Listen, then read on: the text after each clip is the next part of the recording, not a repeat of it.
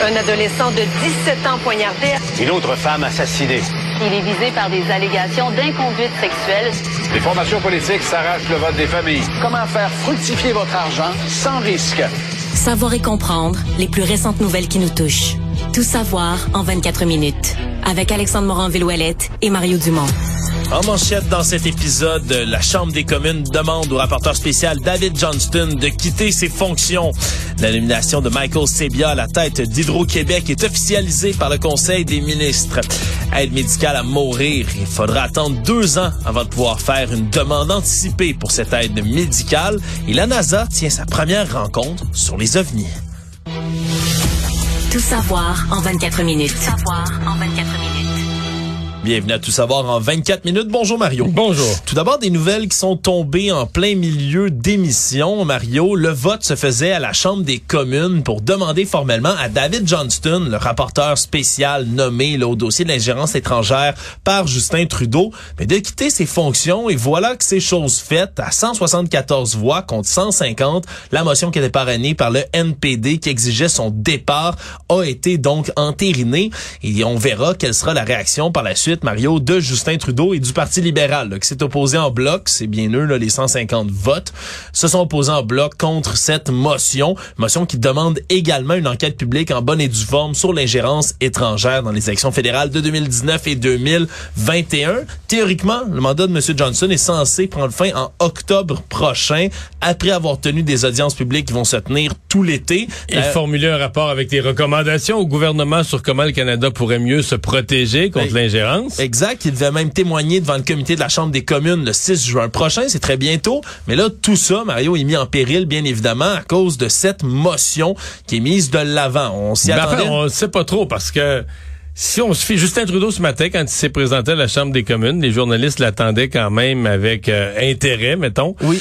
Et euh, ben, il a défendu euh, pas de la meilleure façon que je l'ai entendu dans sa carrière, mais il a défendu l'idée que, ben, de toute façon, il n'y a rien qui pourrait convaincre l'opposition, même qualifier le bloc et le, le, Parti conservateur d'avoir une attitude toxique sur cette question-là. Oui. Et a laissé entendre, en tout cas à travers son propos, on comprenait que le rapporteur spécial était là pour rester et que même s'il était désavoué par le Parlement, ben lui, euh, Justin Trudeau, allait garder euh, David Johnston dans son mandat, puis lui demander de compléter son mandat et de faire son de faire son rapport. Est-ce que David Johnston lui-même, le ancien gouverneur général, quand même un homme avec une grande carrière, moi, je pensais qu'il allait démissionner. Moi, je pensais même pas qu'il allait laisser les députés voter. Je pensais qu'il allait démissionner avant, comme pour dire, ben non, c'est correct, là, tu sais. Mais là, à l'heure où on se parle, les députés ont voté. Donc, ils ont désavoué le, le rapporteur spécial. Euh, est-ce que M. Johnston... C'est quoi qui reste comme crédibilité à, son, à son mandat? C'est quoi qui reste comme légitimité à son, à son action? Euh? Parce que lui, son rôle, là, à la limite, si c'était un mandat technique de, de, faire les plans et devis pour une construction quelconque, on pourrait dire, bon, ben, c'est le gouvernement qui a demandé de faire un job, puis il va faire le job. Ça plaît pas à l'opposition, mais tant pis. Non, non, c'est que là, son mandat, c'est un mandat de défense des institutions démocratiques. Ben oui, c'est censé représenter justement la volonté du gouvernement de faire la lumière sur cette histoire-là, de montrer ont protéger pour l'avenir la démocratie contre les ingérences étrangères. Alors comment tu peux dire que tu es un protecteur de la démocratie, des institutions, si l'institution principale de la démocratie, le Parlement, euh, te désapprouve, te demande de quitter?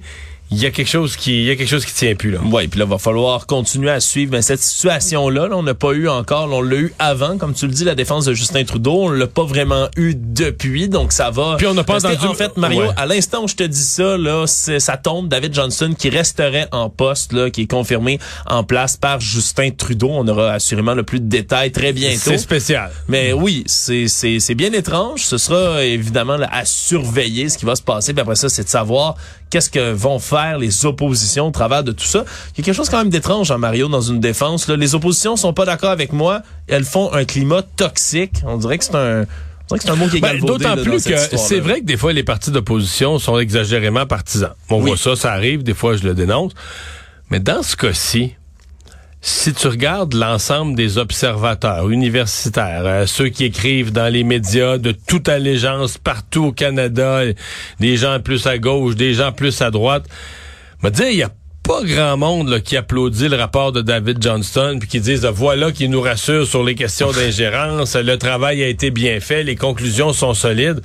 Fait c'est un rapport où euh, les partis d'opposition sont pas seuls isolés dans leur coin à à crier, à faire de la partisanerie comme des comme des bouffons là. Ouais, ils veulent pas le débarquer parce qu'ils veulent le débarquer, ils ont des arguments. Ils sont au puis ils sont au diapason de, de beaucoup d'autres acteurs et bon, est-ce que c'est c'est probablement que pour Justin Trudeau, c'est devenu strictement une crise politique. on gère ça en disant, regarde, là, j'ai j'ai décidé, un rapporteur spécial, David Johnston, je recule pas, euh, et contre vents et marées, il s'accroche. Autre nouvelle qui est tombée dans la dernière heure, le gouvernement caquiste a officiellement entériné après la réunion du Conseil des ministres la nomination de Michael Sebia chez Hydro-Québec, donc comme PDG de l'entreprise d'État.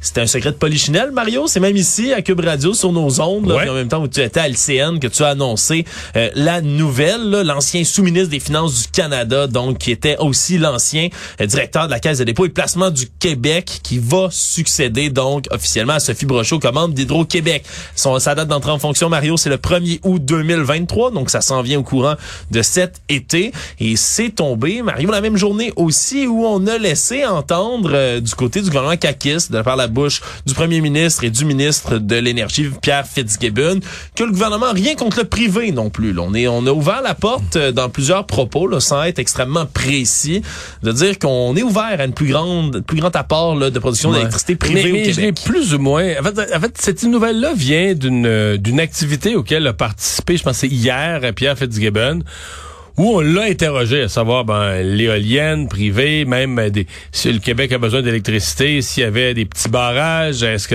et, oui, il a gardé la porte ouverte à ça. Mais est-ce qu'il l'a rouvert? À ma connaissance, elle n'a jamais été fermée. Là. Le Québec fait affaire... Bon, les grands barrages ont toujours été réservés à Hydro-Québec et ça va rester le cas. Mais des petites centrales électriques sur des rivières, euh, des éoliennes, c'est des investissements privés. Ce sont des projets privés. Puis les gens... Hydro-Québec devient l'acheteur. Hydro-Québec signe un contrat avec les gens leur garantissant l'achat de leur électricité. Bon, est-ce qu'on pourrait lancer de nouveaux appels d'offres? Euh, dans le cas des rivières, c'est toujours compliqué parce que dans les communautés locales, T'annonces que tu vas faire une mini-centrale dans une rivière, t'es quasiment sûr que tu divises la communauté. D'un côté, d'un côté, tu vas avoir le monde économique, le monde municipal qui va vouloir les revenus, puis de l'autre côté, tu vas avoir les écologistes qui vont dire c'est épouvantable, notre rivière, c'est une belle rivière, c'est notre rivière préférée, on faut pas toucher, faut pas faire un barrage sur la rivière. Donc, est-ce que ça, on va vouloir... Parce que moi, je l'ai vécu. Là. Moi, quand j'ai commencé à siéger à l'Assemblée nationale, on était là, dans le débat au maximum sur les mini-centrales. Euh, là, le PQ avait fait un moratoire pour dire, ben nous, on va s'assurer qu'il y a des meilleures redevances aux communautés. Après ça, ils sont revenus de l'avant pour les mini-centrales, mais on était là-dedans. Et là, depuis quelques années, c'est comme les mini-centrales, c'est un peu abandonné. Ça créait trop de chicanes dans les régions. Est-ce qu'on pourrait ramener... Mais c'est pas le côté privé, c'est pas leur caractère privé qui était questionné. C'est vraiment le critère le projet lui-même. Le projet lui-même, le critère environnemental, est-ce qu'on est prêt à harnacher euh, des rivières dans les régions pour produire des, des, des, des petites quantités d'électricité, mais petites, petites mais importantes à la fois. Les choses certaines, en tout cas, Michael Sebia qui va avoir là, toutes sortes de défis à la tête ah du Québec. Il risque pas de s'ennuyer, Mario. Ça, c'est certain. C'est une, euh, c'est un mandat. Donc, il arrive à un moment particulièrement euh, sensible. Actualité. Tout savoir en 24 minutes. Va falloir attendre près de deux ans après l'adoption de la réforme de l'aide médicale à mourir pour formuler une demande anticipée au Québec, nouvelle qui est tombée après qu'on a appris qu'un amendement a été adopté tard dans la journée d'hier pour éviter justement là, des dispositions du projet de loi qui concernaient les demandes anticipées d'aide médicale à mourir. On voulait éviter que ça entre en vigueur avant le reste des dispositions sur la loi en question. Et donc, on s'est donné une échéance de 24 mois, là, deux ans, pour présenter des demandes anticipées problème, c'est qu'il y a des gens en ce moment au Québec qui attendent impatiemment de pouvoir formuler une telle demande parce qu'ils ont euh, par, euh, parfois des troubles de santé qui se dégradent. Marion a des maladies auto-immunes, des problèmes d'Alzheimer entre autres, qui font en sorte qu'on va se dégrader dans les dans les prochaines années et qu'il sera plus possible de donner si, consentement. Si on remplit pas le consentement maintenant, euh, on pourra plus peut-être dans un an ou deux. Ouais, et là on a dit du côté là de la ministre Sonia Bélanger, la ministre des aînés, que c'est un mal nécessaire malheureusement le temps d'étudier ce projet de loi. C'est un travail extrêmement minutieux, délicat qui doit être fait et donc on peut pas entériner ça d'avance. Mais c'est quand même une énorme déception là, pour certaines personnes justement là, qui sont dans cette attente-là et qui n'auront pas de deuxième chance, Mario. Là, on s'entend, c'est des gens dont l'état de santé se dégrade et qui malheureusement vont peut-être passer à la trappe comme ça là, dans les années à venir. Ça me paraît quand même long, euh, quoique bon, c'est c'est un dossier où, euh, malgré tout, euh, il y a ce délai, mais ça évolue quand même assez vite. Je prends juste la, toute la politique sur l'encadrement de l'aide médicale à mourir. Euh, pour des, des, des lieux diversifiés. Là. Ouais, c'est un autre amendement qui a été adopté. Oui, oui. Bon, tu pouvais avoir l'aide médicale à mourir en milieu hospitalier, ça, y a pas de problème. Tu as l'aide médicale à mourir à domicile, ça, y a pas de problème, c'est prévu. Il y avait mais, soins palliatifs aussi. Oui, soins palliatifs, c'est inclus dans les, les, hôpitaux et les établissements de santé.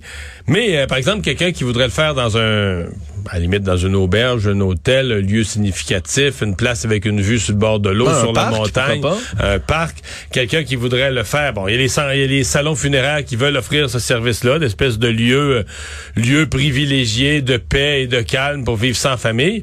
Et ça, c'était pas prévu dans la loi. C'était pas. J'entends entre les lignes que ça se faisait un petit peu, puis que c'était juste, c'était pas dans, c'était pas interdit non plus dans la loi, mais c'était pas prévu dans la loi. C'était comme un peu un vide juridique, mais étant pas prévu, on aurait pu dire ben c'est illégal parce que c'est pas nommé, c'est pas un des lieux où l'aide médicale est, possible, nommément.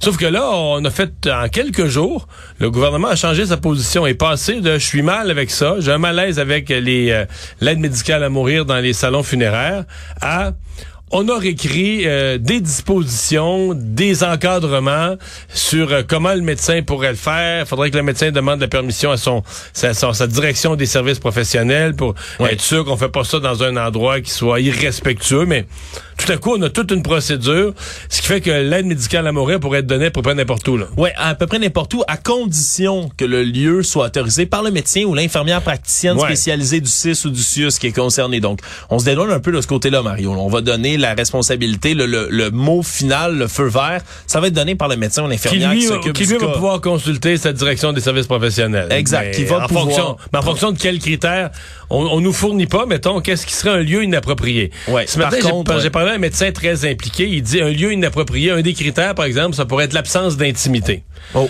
Si tu fais ça dehors, en plein milieu de la rue. Mais euh. si tu fais ça dehors dans un parc, il faudrait avoir euh, une espèce de petit chapiteau, euh, quelque chose. Tu peux pas avoir le, le, le monde qui passe, puis euh, tu sais, il faut qu'il y ait, faut que le médecin doit faire ça dans une certaine intimité. Il peut pas avoir des passants et des curieux qui assistent à l'aide médicale à mourir ou qui passent à côté. On se comprend, on se comprend là-dessus. Puis un autre point, c'est sur les salons funéraires. Là. Oui, il y en a qui veulent l'offrir, mais on a prévenu là, que faire de la promotion, de la publicité de l'aide médicale à mourir là, chez soi dans son centre funéraire, mais ça, ça va être tolérance zéro du côté du gouvernement. Là, on va vraiment pas autoriser les salons funéraires à transformer ça en business, on va le dire, euh, on va dire les choses comme elles sont. Donc c'est toutes sortes de débats qui sont autour du projet de loi sur l'aide médicale à mourir. Oui, qui va être adopté. Les quatre partis ont l'air d'accord, donc ça va être adopté la semaine prochaine. Exact, d'ici la fin de la session parlementaire, le 9 juin prochain.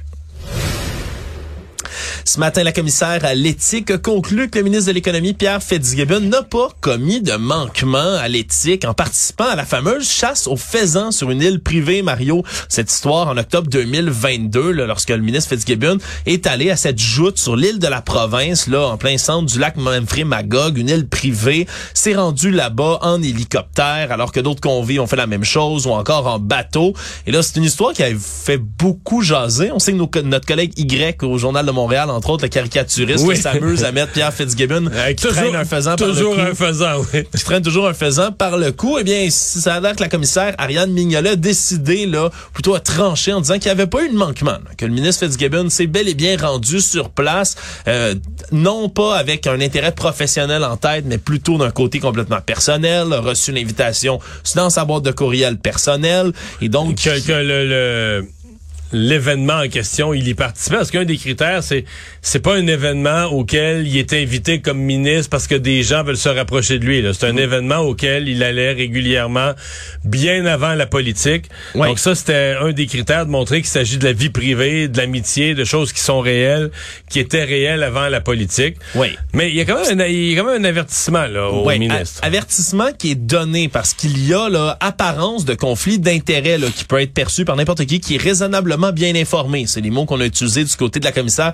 Mignolet. Qu'il devrait y avoir des mesures de prévention de conflit d'intérêts qui devraient être mises en place autour de tout ça parce que veut, veut pas sur place même si Pierre Fitzgibbon se rendait en son nom personnel il y a des gens qui bénéficient de subventions d'État des hommes d'affaires qui étaient présents sur place donc il peut y avoir une apparence de conflit d'intérêts et ce même si c'était une question qu'on s'était posée là lui dans le tout ce qui était inclus dans cette activité à laquelle il a participé tous les autres convives aussi bénéficiaient des mêmes avantages que le ministre donc c'est pas euh, quelque chose qui était unique à sa fonction mais quand même on lance un avertissement du côté de la commissaire par contre, ça, a réjoui aussi à la fois le principal intéressé, M. Fitzgibbon, et François Legault, qui est allé quand même, Mario, de certaines déclarations en Chambre. On peut l'écouter. On se rappelle que c'est le Parti libéral qui avait déposé une plainte contre le ministre de l'Économie pour euh, à la commissaire à l'éthique. Euh, le ministre de l'Économie a été complètement blanchi. Il aura le droit de continuer à aller à la chasse aux faisans. Par contre, on aimerait avoir des photos de lui avec son habit. C'est vraiment dans le style du premier Oui, ministre. oui, hein, c'est- ça? non, celle-là, des, des fois, il est drôle, pas drôle, mais là, aujourd'hui, c'était vraiment drôle. Moi, je vais quand même soulever une, une question sur... euh, on avait vu ça à un certain moment, euh, quand l'UPAC était très, très à la mode. Tu sais, à la veille des élections municipales, euh, les équipes d'opposition, par exemple, disaient toutes, là, ah, il y a des rumeurs que l'UPAC va débarquer ou on va appeler l'UPAC.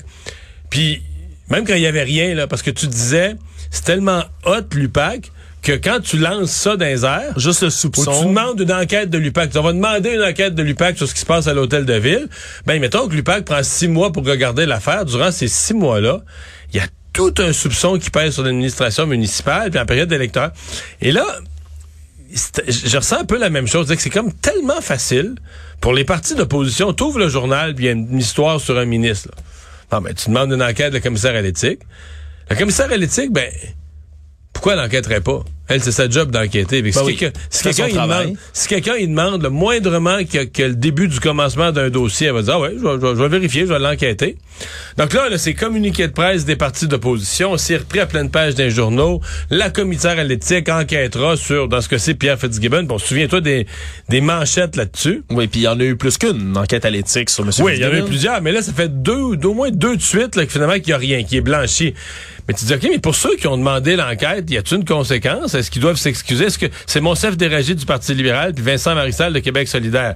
Est-ce qu'ils s'excusent aujourd'hui? Est-ce qu'ils s'expliquent? Est-ce que le commissaire à l'éthique va enquêter sur leurs véritables intentions? Est-ce qu'ils étaient sérieux? Est-ce qu'il y avait des preuves de quelque chose? Est-ce qu'ils ont juste pris une page du journal puis ont fait un show avec ça en se disant, mais c'est tellement facile politiquement. On en demande, on en demande, on en demande des enquêtes du commissaire à l'éthique. Ça, met le, parti adverse dans l'embarras. Moi, j'ai un- malaise. Faudrait qu'il y ait un critère. où On peut pas demander des enquêtes du commissaire à l'éthique juste pour le fun de dire, ben, ça met l'autre dans l'embarras. Puis là, nous, les médias, ben, on répète ça. Écoute, Fitzgibbon est sous enquête, Fitzgibbon est sous enquête. C'est la sixième enquête de la commissaire à l'éthique. Mais dans ce cas-ci, là, sixième enquête, mais il a été, euh, il a été complètement blanchi. Donc, c'est pas, euh, je trouve qu'il y a comme un questionnement autour de, de, ces demandes de- d'enquête. hein. Économie. Mario, il y a beaucoup de gens qui se préparent à partir en voyage cet été, à aller se promener un peu partout autour du monde. Et il y a toujours une question qui revient. Hein? C'est, bizarre, mais dépendamment où vous allez dans le monde, est-ce qu'il faut laisser du pourboire ou Est-ce qu'il est inclus? Il y a des pays où par, fameux- où par loi, c'est inclus. Dès qu'on donne une facture au restaurant, le service est pris dessus. Ben, aujourd'hui, Mario, c'est CNN Voyage qui a décidé de publier un guide fort pratique sur pas mal toutes les régions du monde en se posant cette question-là exactement. Est-ce que vous devez laisser du pourboire dans certains pays, dans, dans, dans tel pays ou dans tel autre? Et là, on y a répondu, Mario, là, je sais pas si tu te prépares un voyage, mais moi, j'ai toutes Oui. les réponses. Je là. prépare toujours Donc, quelques voyages. ben, écoute, on révélera pas dans quel coin nécessairement tu t'en vas, mais sache que en Asie, par exemple, semble-t-il qu'il y a des pays, le Japon, Corée du Sud, on y apprend que c'est un manque de classe de laisser du pourboire dans certains de ces pays-là. C'est comme une insulte de laisser le pourboire, à part quelques endroits complètement précis. Semble-t-il que c'est pas une tradition qui est vraiment observée un peu partout, là, que ce soit en Chine, en Thaïlande, même en Australie, Nouvelle-Zélande. Certains endroits, là, si on a un excellent service, par exemple en Nouvelle-Zélande, on peut laisser 10 de pourboire, là, mais c'est vraiment lorsque vous avez... C'est l'exception. Ben oui, un très grand service. Là. En Chine, c'est pas... On n'a pas ce problème-là au Québec. C'est rendu que tu n'as même pas de service. Tu vas te servir toi-même au comptoir. On te présente la, la, la machine pour payer, puis pour boire 18, 22, 25 ah, Mais c'est rendu complètement fou, Marie. Ben Des fois, tu reçois, euh, tu t'en vas quelque part un comptoir, on te met les options du, du, du pourboire. T'as même pas eu de service. C'est toi qui es toi qui es debout au comptoir, tu prends tes C'est un comptoir de fast-food, puis on te donne, on te demande le pourboire. Mais c'est bien différent à plein d'endroits. On dit qu'en Chine, entre autres, dans des restaurants, souvent on vous donne la facture avant même que tu reçoives la nourriture, avant même le service. Là, tu, tu, payes. tu payes immédiatement. Donc, mettre du pourboire, tu sais pas trop à quoi ça va ressembler. Seule exception en, en Asie, c'est l'Inde, semble-t-il, où là, c'est très courant, très attendu. Puis là, on fait le tour un tout petit peu, comme ça, Mario, c'est un dossier qui vaut la peine d'être consulté, parce qu'en Europe, c'est un peu le chaos. Là. au Royaume-Uni, les frais de service sont inclus, mais des fois, ils sont pas. Il faut laisser un 10-15% Par exemple, si vous allez en France, ben c'est inclus partout, le pourboire. En France, le, en France, le pourboire est sa facture. Oui, le pourboire est déjà là, mais vous pouvez en donner, puis ça, ça va faire le bonheur, bien évidemment, des gens dans le service.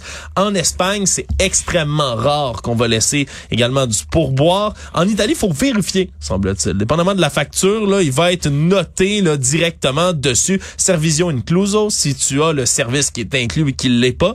Dans ce cas-ci, ça vaut la peine d'en laisser un tout petit peu. c'est surtout, en fait, Mario, en Amérique du Sud, où on s'attend à donner le un pourboire, que ce soit Pérou, Chili, là, dépendamment où vous êtes. Mais il y a un guide, chauffeur, vous laissez un petit pourboire. Caraïbes, c'est extrêmement attendu. Puis la destination favorite ben, des Québécois, à Cuba, puis même au Mexique, c'est les endroits où vous laissez du pourboire. La population locale apprécie. Puis c'est même précisé là, du côté de CNN. Mais ça vaut la peine de donner là, le pourboire dans l'argent local parce que souvent, il y a bien des gens qui sont pas capables après ça de, de, faire changer, effectivement